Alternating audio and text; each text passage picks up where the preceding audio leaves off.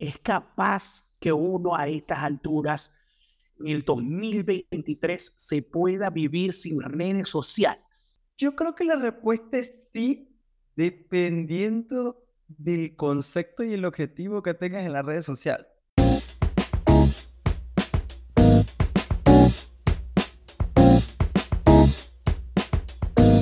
Buenos días, buenas tardes, buenas noches, mi gente. Por acá está Christopher Mujica, por allá está Gerardo Moronta, pero nos puede llamar Chris y el Jerry. ¿Por qué de pronto están estos dos locos aquí conversando y de qué vamos a conversar? Este podcast se llama Compañía Anónima. ¿De qué vamos a conversar? Vamos a conversar de muchos temas, de variados temas. El tema que vamos a hablar el día de hoy está bastante interesante, un tema que de pronto puede sonar hasta medio polémico de decir, ¿cómo? ¿Cómo estás haciendo eso? ¿O ¿Cómo puedes vivir de esa manera? Eso es una cosa que lo vamos a ir desarrollando poco a poco. Que cuando también se preguntarán, pero ¿por qué no están juntos si por lo general un podcast se realiza con dos personas juntas en el mismo estudio? Resulta que yo me encuentro en el lado sur de este planeta, estoy ahorita en la ciudad de Santiago de Chile y mi hermano Jerry está en México, en DF, ser exacto. Eh, estoy hablando mucho, vamos a dejar que Jerry también se presente porque él no es mudo, él sabe hablar. Y, y, sobre todo partiendo del punto de la actualización. Acuérdate que somos Ciudad de México. Entonces, Así en este sentido, muy, muy, muy buenos días. Gusto de saludarlos a todos. Verdaderamente es un gustazo estar aquí con Chris y llevar a cabo esto. El tema de hoy lo denominamos fuera de la red.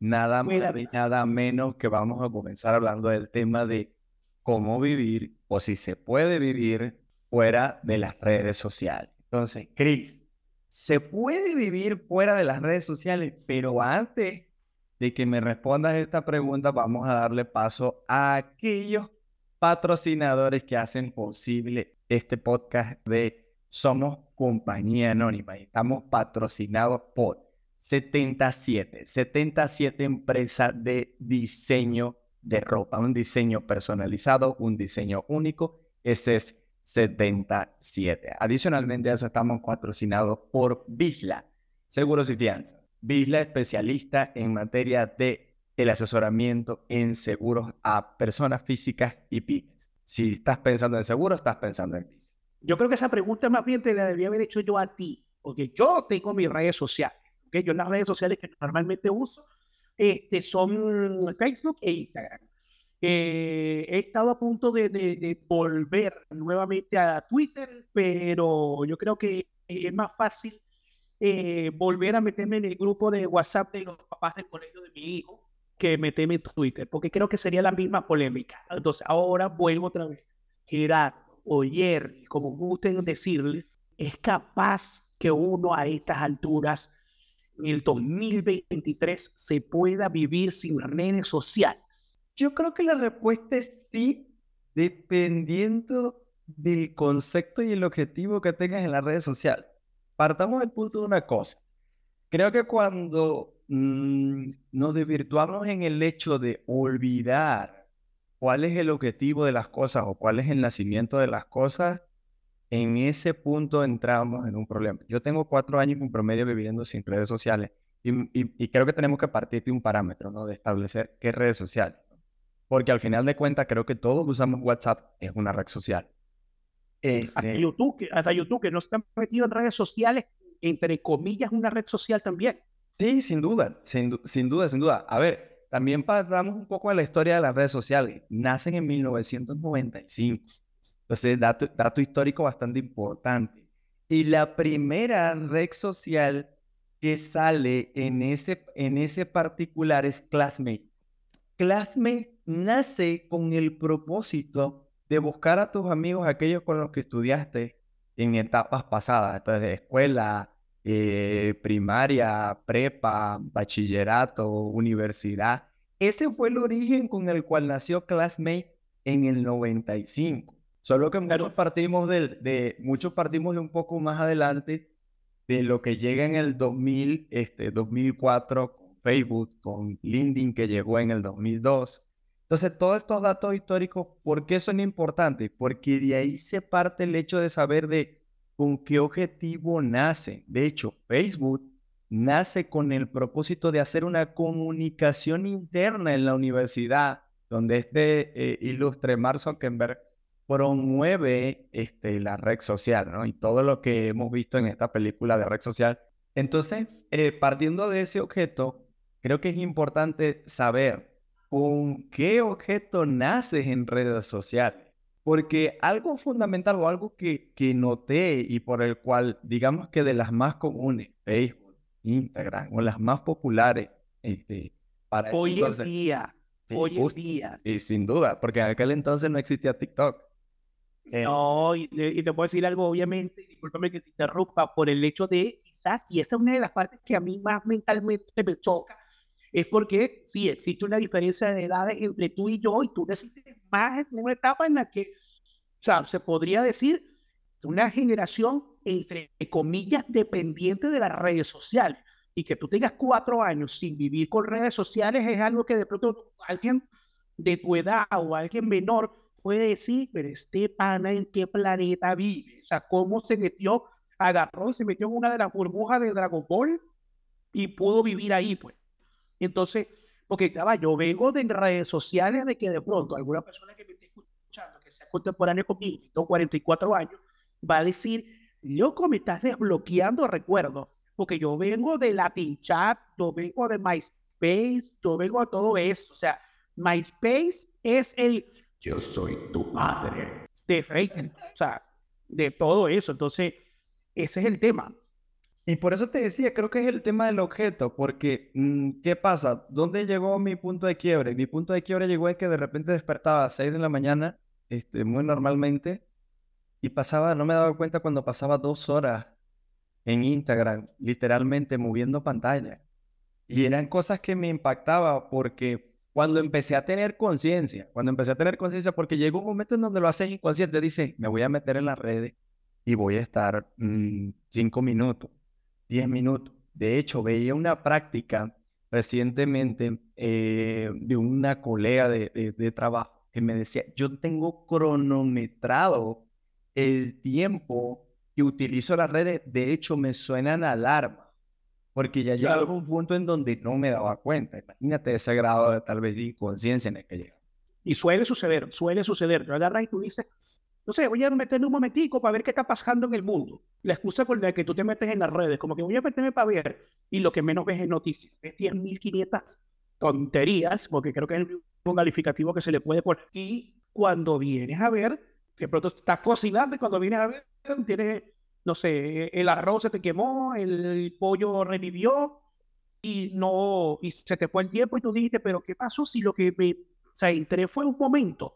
Nada, se te que se te congela el tiempo que tú dices como que, hey, ¿qué pasó? O sea, ¿qué pasó aquí? ¿En qué momento me, me, me, me desconecté del mundo? Y entonces, adicional a uno de los temas que, que, que, que más digo yo que podría generar alerta, este tema de las redes sociales, incluyendo obviamente, como tú lo explicaste, lo del tema del WhatsApp, incluyéndolo como una red social, es el tema de, una frase que de pronto puede sonar como cliché, que yo la vi en una ocasión, de que nos conecta con un mundo, pero nos desconecta de los que están con nosotros en nuestro mundo. y creo que eso nos trajo la pandemia. A ver, vamos, y, más todavía.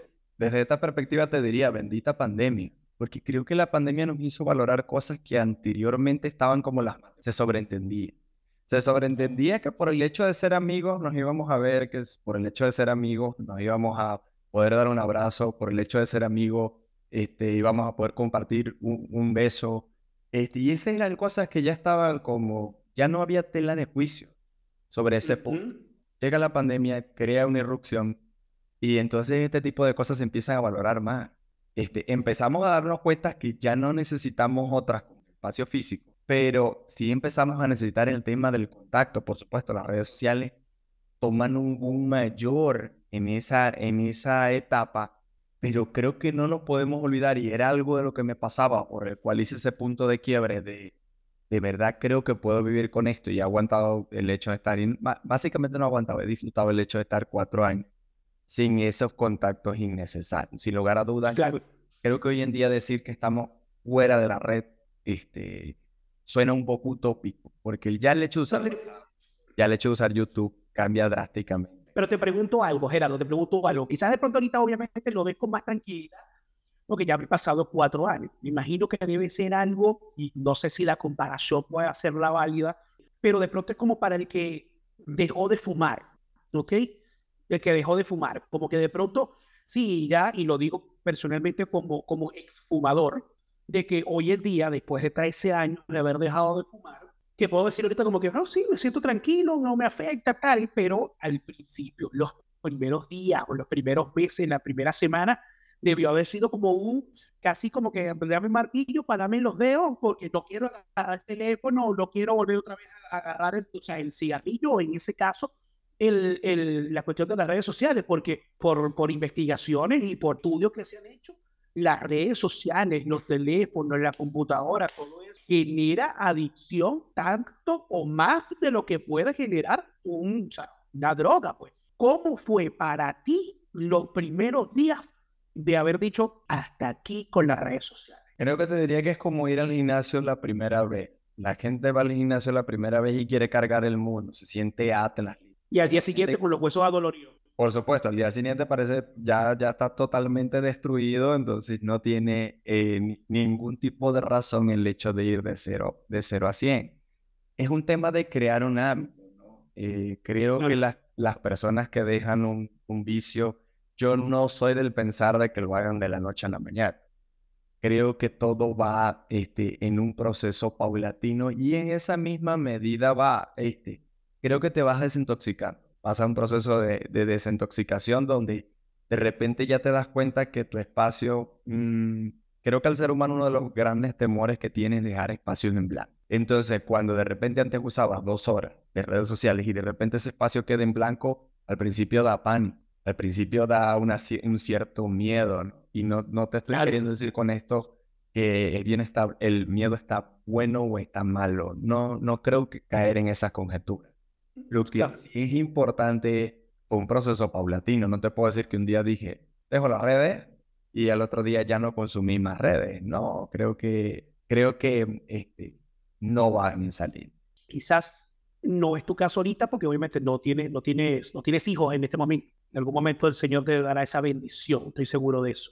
Pero, este, ¿cuál es tu opinión? ¿Cuál es tu opinión? Obviamente yo tengo mi opinión porque tengo dos hijos, tengo una hija de 16 años y tengo uno de 8 años, y tengo mi opinión personal sobre el tema de las redes sociales y los niños.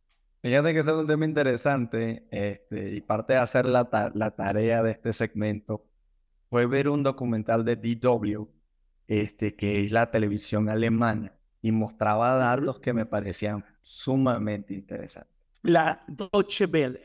La Deutsche. Este, la primera, la el primer dato interesante es que los jóvenes entre los 12 y los 20 años son los mayores consumidores de redes sociales en la actualidad. Incluso eh, hicieron un estudio cronometrando el tiempo en la que pasan despiertos y ocupan el 50% de su tiempo en redes. Imagínate lo que es partir 24 horas y decirte, estás el, el, el, el, digamos que 12 horas al día en redes. Imagínate. Yo no sé si, yo, no sé si ese, claro, yo no sé si eso sería alarmante porque me estás hablando, hablando de unas cifras tremendas y no sé si eso, como obviamente la fuente que estás tomando es de la televisión alemana, si ellos tomaron en cuenta a nivel global o solamente de Alemania, ¿ok? Tomando en cuenta de que Alemania es un país en el que tiene, digámoslo, más diversidad cultural de la que puede tener o la que podamos tener hacia acá, hacia Latinoamérica, ¿ok? Este, y obviamente un enfoque educacional muy distinto al que se puede tener acá en, en, en Latinoamérica. Este tema de las redes sociales es un tema que estoy muy seguro que no nos va a dar el tiempo que vamos a hablar en este episodio de, de, las redes sociales. Tienen mucha tela para cortar, porque es, hablar de eso, de eso, pues como lo que estamos, lo que te estoy comentando ahorita, de eh, cómo se maneja la cuestión de las redes sociales a nivel de Latinoamérica, a nivel de Estados Unidos, a nivel de Europa. Es, es, es mucho, mucho. Sé que tú, que eres un tipo estadístico, tienes esa información ya. Yo creo que es esencialmente lo que te decía, el tema del objeto, ¿no? No te puedes desvirtuar del tema del objeto, porque el mismo, el mismo documental, y continúo con, con ese punto, el mismo documental establecía el tema de las adicciones. Y vaya, mostró casos, mostró casos de gente que intentó el tema del suicidio, producto de que no obtuvo los suficientes me gusta no tuvo lo suficiente, lo suficientes likes. Entonces, de, hecho, YouTube, YouTube quitó la parte de los dislikes. Te aparece todavía la, la, manito así, pero ya no te aparece. Pero imagínate la necesidad de mm, ese grado de aprobación que necesita. Sí, justo, que necesita la persona que en el momento en el que no se cumple, considera hasta quitarse la vida. Sí, eh, le, es, le es más significativo la aprobación de, de, gente que es virtual, de gente que no existe, a la aprobación personal, digámoslo así, o la aprobación del entorno que en realidad es importante. Un poco de lo que te acabo de decir hace, hace, unos, hace, unos, unos instantes de que nos conectamos con el universo virtual, pero nos desconectamos de lo que es el mundo real. Sí, junto. De hecho, el, el continuaba el documental este, mm, haciendo énfasis en la población más vulnerable. Sobre todo hablaba de esta población de 12 a 20 años porque eh, establecían el parámetro de que son gente que está en la construcción de su identidad. Entonces, basado en esa característica esencial, eh, ¿cuántas distorsiones no te encuentras en las redes sociales? Totalmente, totalmente. Y estamos hablando de 12, de 12 a 20 años estamos, estamos hablando de adolescentes, sí, porque ya 12 años ya son adolescentes y 20 años ya estamos hablando de una persona que se puede considerar adulta. ¿Ok? Porque ya a partir, digamos, entre comillas, de los 18 años ya eres considerado adulto. Entonces, no estamos hablando de, puedo hablar de, de, de experiencia personal, por lo menos mi hijo, que tiene 8 años, él cero redes sociales. Él cuando llega a ver al punto tema de redes sociales es porque de pronto yo me siento a ver mi Instagram y me siento a ver con él, obviamente, sabiendo qué cosas puede ver él y qué cosas no puede ver él a nivel de violencia que de pronto vayan a afectar a él, eh, que vayan a afectar su corazón, que vayan a afectar su, su, su mente. Mi hija, que tiene 16 años, sí, ya obviamente está dentro de esa estadística que tú dijiste de que es una niña que sí consume redes sociales, ¿ok? Pero obviamente el tema es saber como padre qué limitantes tú le puedes poner a, a, tus, a sus hijos, pues a tus chamos, a tus chavos o a, a, tus guaguas, como se le dice aquí en Chile, y supervisarles, supervisar. Creo que los padres tenemos esa, esa gran, gran labor de supervisarles y, y estar muy, muy atentos, no simplemente agarrar y, y, darle como si fuese el, el, el, tranquilizador virtual. Toma, agárralo y déjame quieto. Eso es un gran error que en muchos casos cometemos los padres. Y, y, e intentar, intentar tener un, paso adelante de ellos. Porque, vuelvo y repito, o sea, yo vengo, yo vengo, yo soy de, esa generación que nació cuando no existían redes sociales, nació cuando no existían teléfonos celulares. Y estos son niños que nacieron con redes sociales, estos son niños que nacieron con teléfonos celulares y que muchas cosas de las que para nosotros pueden ser como nuevas, para ellos ya es normal porque nacieron con eso. Pero, que, pero creo que parte del punto también de hacernos críticos. Este, ¿por qué voy, por qué hago, por qué te hago este comentario? Porque a veces sucede que, mm, a ver, fíjate ese dato interesante, ¿no? Oye, es que mis hijos nacieron en, en la época de redes sociales. Perfecto, evaluemos los planes educativos este, a nivel de escuela. Hay algo que está hablando de las redes estamos llevando charlas de conciencia. ¿Por qué? Porque tenemos que ser conscientes de que la realidad hoy va inmersiva dentro de las redes sociales. Entonces se siguen, se siguen siendo temas tabú. Nos los ponemos de un lado cuando mi hijo está consumiendo el 50% de su tiempo en, en redes sociales.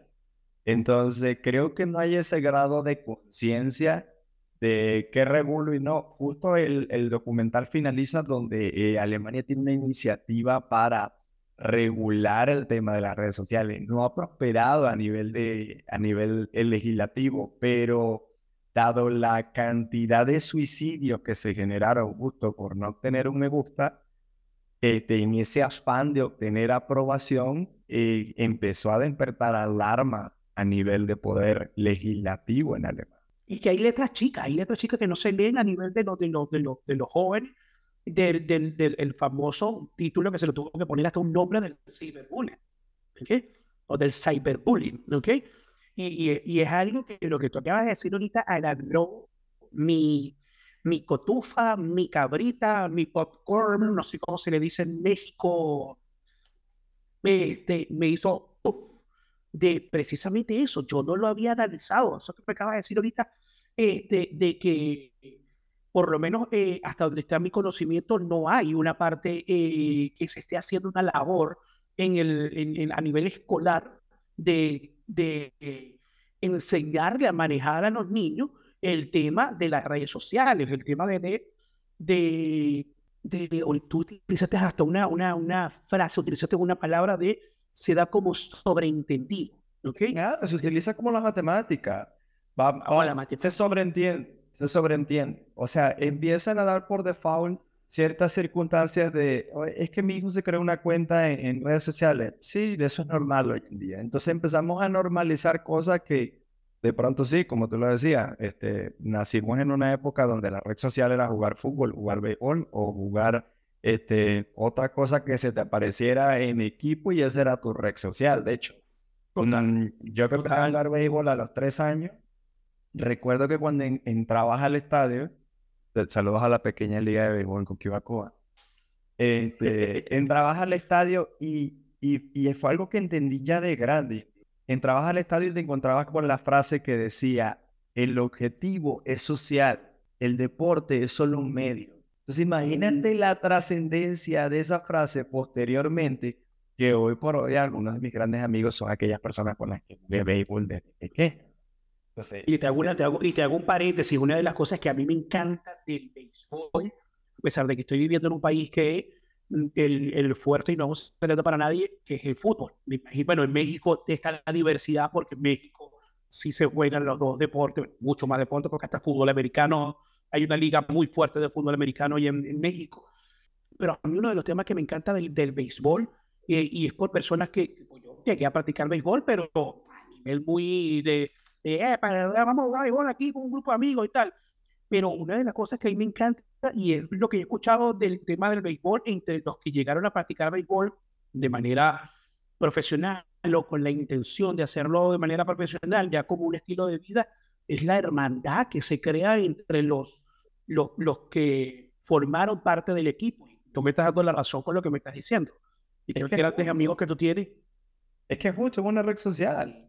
Es una red social porque, a ver, es un, es un deporte que el equipo mínimo son 20 personas. De hecho, si te vas al béisbol profesional, este, cuando llega la postemporada, que es el, digamos que el final round, este, a nivel de del, la mayor liga de béisbol, que es la liga de los Estados Unidos, eh, el roster se amplía a 40 personas.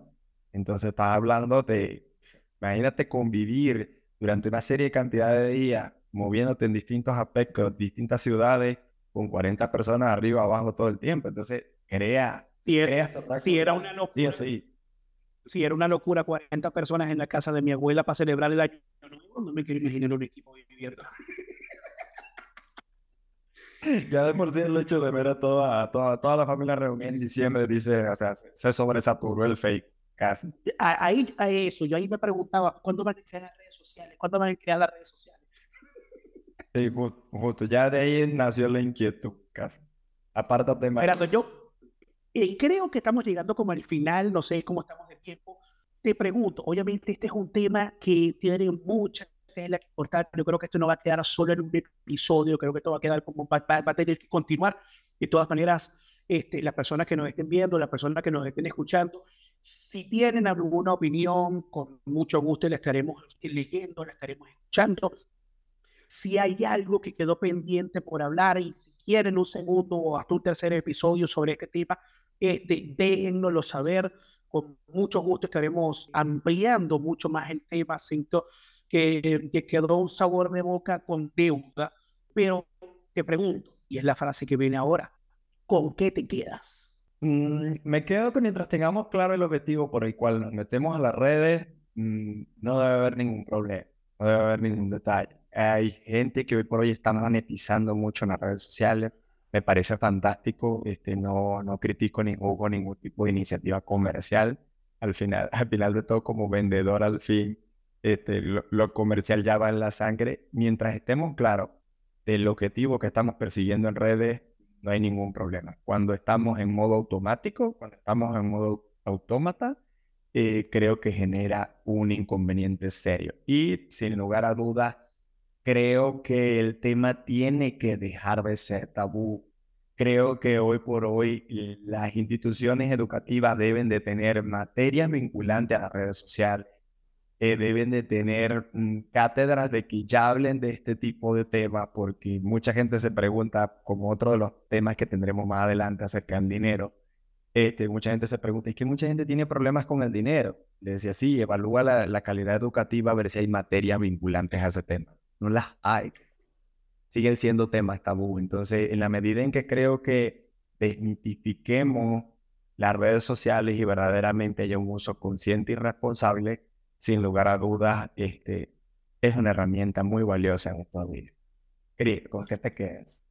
Mira, yo me quedo, Gerardo, con lo siguiente. Yo me quedo con que, que, es lo mismo que yo le digo, obviamente, nuestras antiguas redes sociales también podrían llamarse lo que era la radio y la televisión, ¿ok? Con lo que yo siempre he dicho, o sea, deja algo, deja algo, ¿ok? Cuestión de que ¿Por qué hoy en día quizás de pronto eh, es un personaje que está arraigado en la cultura venezolana, Renio Tolina, el gran Renio Tolina? ¿Por qué hoy en día, después de tantos años de su desaparición, todavía hoy en día para la radio y para la televisión venezolana, el personaje de Renio Tolina sigue siendo una referencia? Es porque más allá de ser un tipo con una voz espectacular, con mucho conocimiento, el tipo dejó, el caballero dejó, de hecho, nos hizo conocer a esos venezolanos de, de esa época de la televisión en blanco y negro, a los que hoy pueden tener canales de televisión como esto que estamos manejando tú y yo hoy en día, referencias de lo que es conocer Venezuela como país. Entonces es, utilicemos buenas redes sociales, pero saquémosle el mejor provecho y con, la, con el pensamiento y con la conciencia de que le podemos dejar algo al futuro, podemos dejar algo a personas que van a estar cuando nosotros ya no estemos. Entonces, creo que el uso real de las redes sociales, más allá de un simple bailecito y un simple, una simple cosa que, que sí, te puede generar dinero, te puede monetizar, pero es, es un mensaje desechado es un mensaje desechable. Entonces, creo que pensemos más en un mensaje que perdure por el tiempo. Eso es lo que... Un mensaje trascendente. Correcto, esa es la palabra. Esa es la palabra. Bueno, mi gente, muchísimas, muchísimas, muchísimas gracias. ¿Tienes algo que agregar, Gerardo? Agradecerle como siempre a nuestros patrocinadores 77 Diseño de Ropa Personalizado, Pila, Seguros y Fianza. Muchísimas gracias a esos a esos socios, a esos aliados que tenemos. Gracias a ustedes también que nos escucharon, que nos vieron. Buenos días, buenas noches, buenas tardes en la hora que nos escuchen del parte del planeta, de este hermoso planeta que tenemos, que tenemos que cuidarlo, por cierto. Y me cierro con el siguiente lema. Vamos a cuidarnos todos, que de los buenos quedamos mucho, pero nos estamos extinguiendo. Un abrazo para todos. Nos fuimos. ¡Hasta luego!